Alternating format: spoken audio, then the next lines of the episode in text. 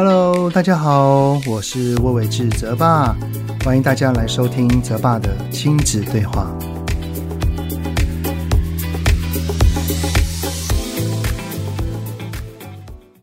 Hello，你们好，欢迎收听泽爸的亲子对话。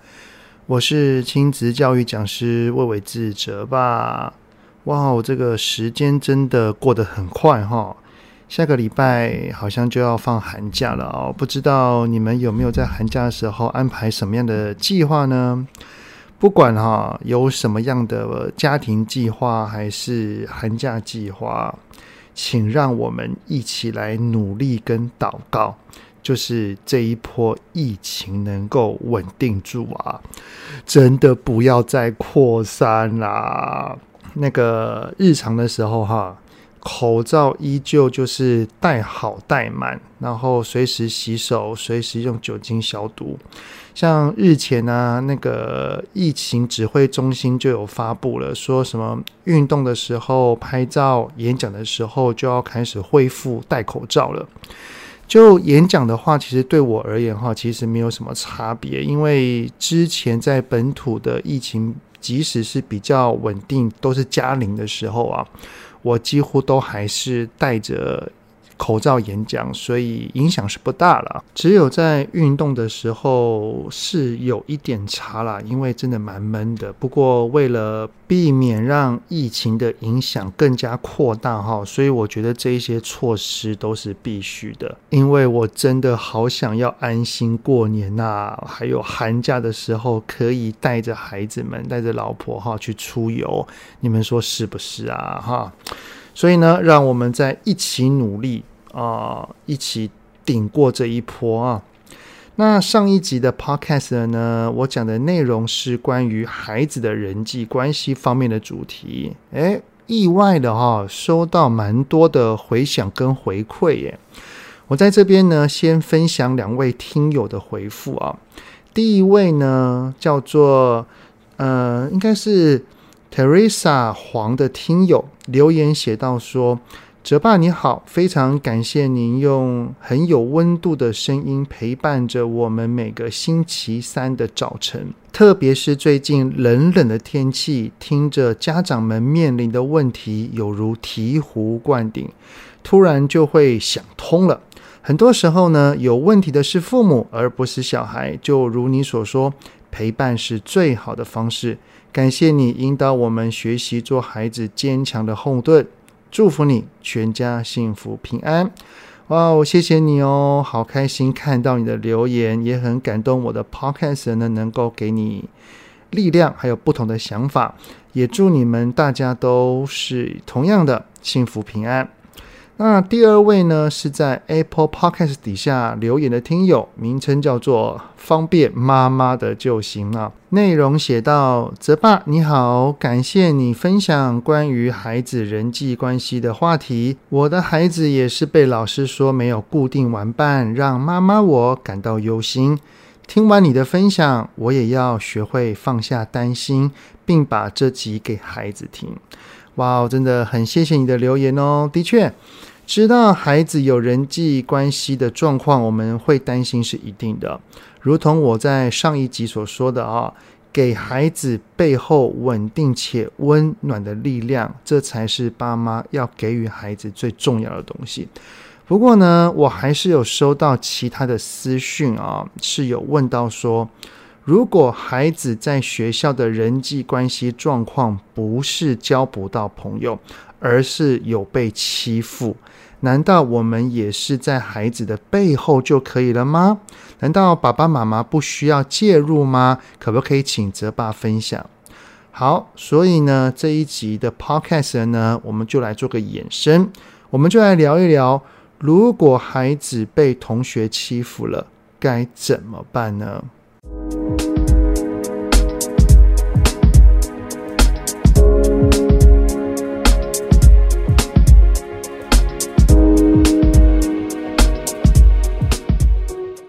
有听上一集 podcast 的内容的听友哈，应该都知道我在学生时期的朋友真的不多，但是呢，与人为善啊，是我交友的哲学。而且呢，我从小学就是坐在最后排，因为身材呢是又高又壮啊。在小学的时候呢，我的外号就叫做魏大。那个魏呢，就是我的姓哈，就是那个魏晋南北朝的魏。大呢，就是大小的大。什么意思呢？因为我的姓，然后在我的外形呢又是很大只，所以班上同学呢就会叫我魏大魏大哈，一直到现在。我的国小跟国中是念同一所哈，所以我的同学们呢都是用这个称号来叫我的，我也感到非常的亲切啦。所以呢，也可能是因为这样，在国小、国中、高中的时候，其实都没有被人欺负过啊，这是我自己的猜想啦。在我的印象里面呢，只有一次有跟班上的同学哈，在下课的时候大打出手过。不过呢，隔了一堂的下课，我们就和好了，所以那一次算应该算打架啦，不是算欺负啊。那还有有一次的印象很深刻的呢，是去上英文的补习班。呃，我哥哥呢，似乎是因为在上课的时候有点出风头啊，就是一直答题呀，然后都答对啊，讲话也很大声啊，很兴奋啊，于是就被班上哈，好像某个人盯上了啊。在补习班下课的时候呢，我哥呢就被那个人拉到楼梯间，他还好压着我哥的那个。咽喉部哦，然后在那边跟我哥很大声的在呛他说：“你不要给我太嚣张哦，这类的话哦。”那我在一旁呢，我非常激动，但我也很害怕哦。我抓住那个人的手啊，就帮助我哥去抵抗他哦。我我记得，因为他的年纪比我们高，然后我跟我哥在当时哈比他还矮，所以也只能拼命的抵抗。后来呢，他就放开了我哥，然后我们离开之后，就赶紧去跟我妈说，然后还有跟老师说。不过下一次上课就没有事情了，所以我觉得那一次比较算是恐吓吧。哦，其实也没有算是被欺负。至于被欺负的经验，是有发生在我儿子的身上哦。我记得是在我儿子升小三的暑假，然后我让他去参加一个运动中心的营队，就是那种整天的啊，就是从早上九点呢，然后一直到下午四点，里面就会有很多的课程，各种的球类都会去接触到。然后呢，营队里面的孩子呢，是那个从小一到小六号混龄式的上课，所以里面有小小孩，然后也有大小孩。然后呢，我儿子去的第一天回来之后，他就很生气啊，说有一个六年级的大哥哥呢，会对他一直骂脏话，甚至还会推他、挤他。那在那个当下，我先大致的了解状况之后，哈，也只有跟我儿子呢讨论一下，那可以怎么做，那要怎么保护自己，也教他要怎么去跟老师说。那当然啦，也跟他讲说有怎么样的状况，隔天一定要回来告诉我。没想到哈，第二天回来的时候状况更严重。那个六年级的呢，还是持续对我的儿子喷脏话之外，还有朝我的儿子丢东西。还有一次呢，排队的时候，正好他站在我儿子的后面，然后他还直接 K 我儿子的头，叫我儿子那个不要排他前面，叫叫他去后面啊。那我就问我儿子说有没有跟老师反映？我儿子说有，但是似乎没有效啊。那些高年级的根本不怕，甚至呢已经让我儿子有点那个抗拒，不想再去了。那我听完之后，我就知道哈，这已经是呈现不对等的关系了。毕竟可能在年级上会造成身材上有先天的差异。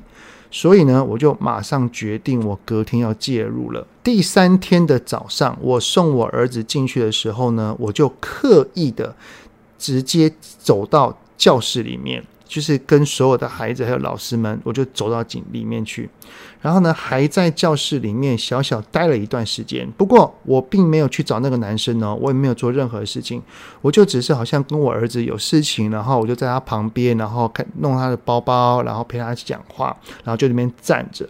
那我会这么做的目的只有一个，就是给那一些六年级的男生知道。这个小三的孩子的背后是有大人的，而且我跟我儿子的关系是很好的，你不要以为说你跟我儿子做什么事情我会不知道啊！我我我觉得我去那边站在我儿子的旁边，就是给予那种的感觉而已。然后呢，要离开的时候，我再去找负责的营队老师，很严正的说，前两天那一位六年级的孩子对我儿子所发生的所有事情。那当然，我诉说的过程当中，没有任何的批评、责备，或者是讲不好听的话，只有客观的描述经过，并且非常严肃的请老师一定要多多的留意与协助。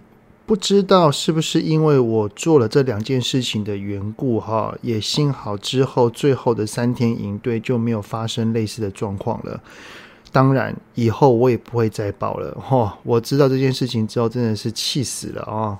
好，所以啊，如果孩子有发生被欺负的事情的话啊，我认为最重要的第一件事情。就是有跟孩子有着非常良好的沟通习惯跟关系，因为当有事情发生了，他在第一时间是会跟我们说的。然后记得一定要好好的听他说，不要随意的否定或评断，像是跟他说：“哦，你不要乱讲啦，或者是哎，你是不是惹到人家了？”像类似这样的话语啊。如果孩子向我们倾吐了，却没有得到一个正向与良善的回应，可能之后他就再也不说了。假设我们在初期，当状况还没有很严重的时候，他选择不跟我们说，然后我们都不知道。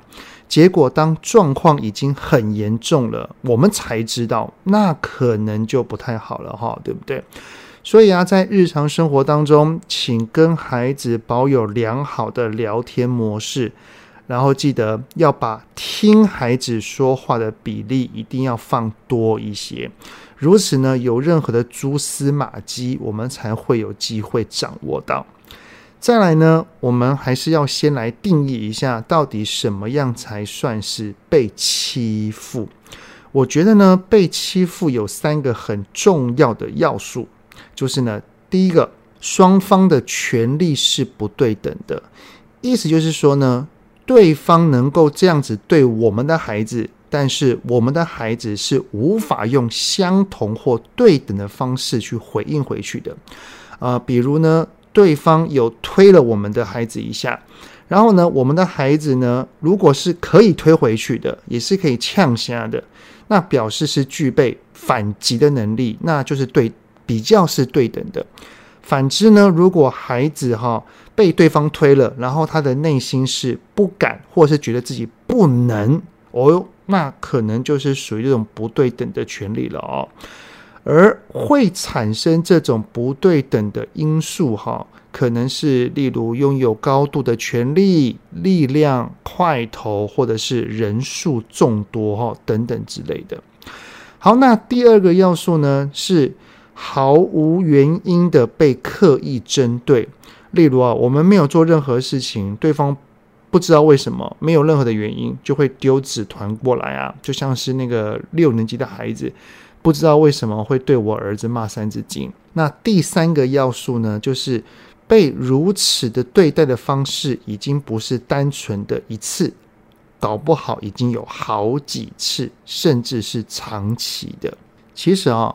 孩子在人际关系上跟同学的冲突磨合哦，与这个是否有被欺负，老实讲，这个界限真的很不好拿捏。所以呢，我会把这三个要素视为一个底线。也就是说呢，如果还没有碰到这三个要素的底线之前呢，我我会先在背后当孩子的军师，暂时不用介入。一边陪着他讨论，然后以及跟着他练习如何回应。有必要的话呢，我们可以鼓励孩子尝试的去反击，找方法来远离对方，或者甚至是找资源呢？什么资源呢？就像是周边的大人啊，随时去跟大跟老师亲近呢，来保护自己等等的啊，这是些一些举例啦。当然，我们在跟孩子讨论的时候，我们心中一定要滚动式的观察状况，随时调整。就是孩子在诉说跟这一些同学的互动当中，有没有碰到我们刚刚的底线？毕竟哈，只要是没有碰到底线，如何跟同学相处，我觉得还是要孩子自己去学习跟面对的事情。不过呢，刚刚所说的反击啊，我并没有那么赞成啊，就是人家打你就要立刻打回去这种以暴制暴的方法。我觉得呢，所谓的反击是培养那个他人无法侵犯的气势。这个气势哈。就是包含了，不管是讲话的语气、语调、音量、姿态、眼神，然后那个样子，甚至是说出口的话，哦、像是可能别人弄他了，然后就很严肃，然后眼睛瞪大，然后跟对方讲说：“你不要再弄我了，我真的很生气哦，你再一次，我一定跟老师讲。”哦，类似类似像这样子的方式。那这一些细节呢，我们都可以在家里面先跟孩子多多练习，试着哈，在孩子身上可以长出那一点点的气场。诶，有些孩子真的需要练习哦，因为有些孩子的个性可能就是比较温吞，可能比较内敛，然后这种。用力往外的这种姿态，哈，可能他就不太敢，或者是不好意思或不习惯。所以，真的，我们不要只是说啊，你要反击啊，你要讲啊。有的时候他知道，但是不一定做得到。我们就要跟他讨论一下，说：“诶，孩子啊，是什么原因？你知道要怎么做，但是你却没有做到呢？或者是你不敢吗？那没关系，爸爸来陪你练习啊，类似像这样子啊。但是呢。”我还是有跟我的孩子说过，就是说，真正的出手反击，绝对是在不得不的情况底下，就是当所有的方法都试过了之后，对方还是步步逼近的话，好，那就动手吧。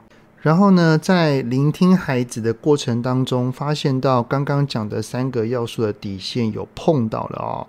而且呢，我们也发现到，那个身处于该环境当中的执法者，不管是老师也好，领队也好，等等啊，应该要出面的大人是没有作用的，可能是处理的有点松散，或者是这些大人根本不知道发发生这件事情。那么，身为爸妈的我们，就一定要替孩子出面。不过呢，我们的出面绝对不是越级处理啊，也就是说，并不是要去找那个欺负我们孩子的同学，或者是直接去赖对方的家长哈，这一些的，而是要去直接跟老师沟通，讨论当下的状况是什么，还有曾经发生过哪一些的过往，听听老师的说法，还有跟老师讨论一下将来可以怎么去处理等等的。我也挺建议的啦，在时间允许的情况底下，去学校担任爱心家长，我认为是一个可以考虑的办法。这样子的概念就很像是我刚刚所说的，我在我的儿子营队的那个第三天，我直接进去去展现我跟我的儿子是很亲近、很 close 的哈这种状态。因为呢，当对方知道我们的孩子跟爸妈的关系是紧密的话，他也会有这种联想，就是他对我们孩子所做的事情是很有可能会被大人知道的，那么他也就会有所顾忌了。不过呢，这一招也要看孩子的想法啦。像是国中的孩子，他不一定希望自己的爸妈时常在学校出现。会更加担心被同学笑是妈宝。好，那如果真是这样的话，我们就再找别的方法吧。假使哈，如果连我们的出面、老师的介入处理都是无效的话，或许带着孩子离开那个环境，也可能是真的不得不的最后一步了。呃，就像是刚之前啊，那个我儿子参加的暑假营队，如果第三天状况还没改善，我根本后面的两天已经完全不想再让我儿子来了哈。干嘛继续参加？参加然后让我儿子被欺负，我我宁愿就是尾款我也不要去追回了，也不要让我儿子再发生这样的事情啊。不过。五天的营队还好解决，就不要去就好了，顶多就是钱的问题嘛。但是如果这样的事情发生的是在学校的话，的确啦，要顾虑的点是比较多的。所以呢，还是希望不管是被欺负啊、被霸凌的事情是不要出现，也不要发生，让每一个孩子都能够开心的在学校里面玩跟学习。好的，那这就是这集 podcast 的内容啦。很谢谢你们的聆听，节目就先到这边。有任何想听的内容，都欢迎在 Apple Podcast 底下五星按个赞，然后再留言告诉我哦。泽爸的亲子对话，我们下次再见了，拜拜。希望今天的节目有让您与孩子之间有着更好的相处。欢迎在各个收听平台订阅泽爸的亲子对话。如果是用 Apple Podcast，请以五星按赞给予肯定，也欢迎留言，我们一起讨论哦。如果有想要听什么亲子的议题，请欢迎告诉我。愿天下家庭的亲子关系能够更好。泽爸的亲子对话，我们下次见。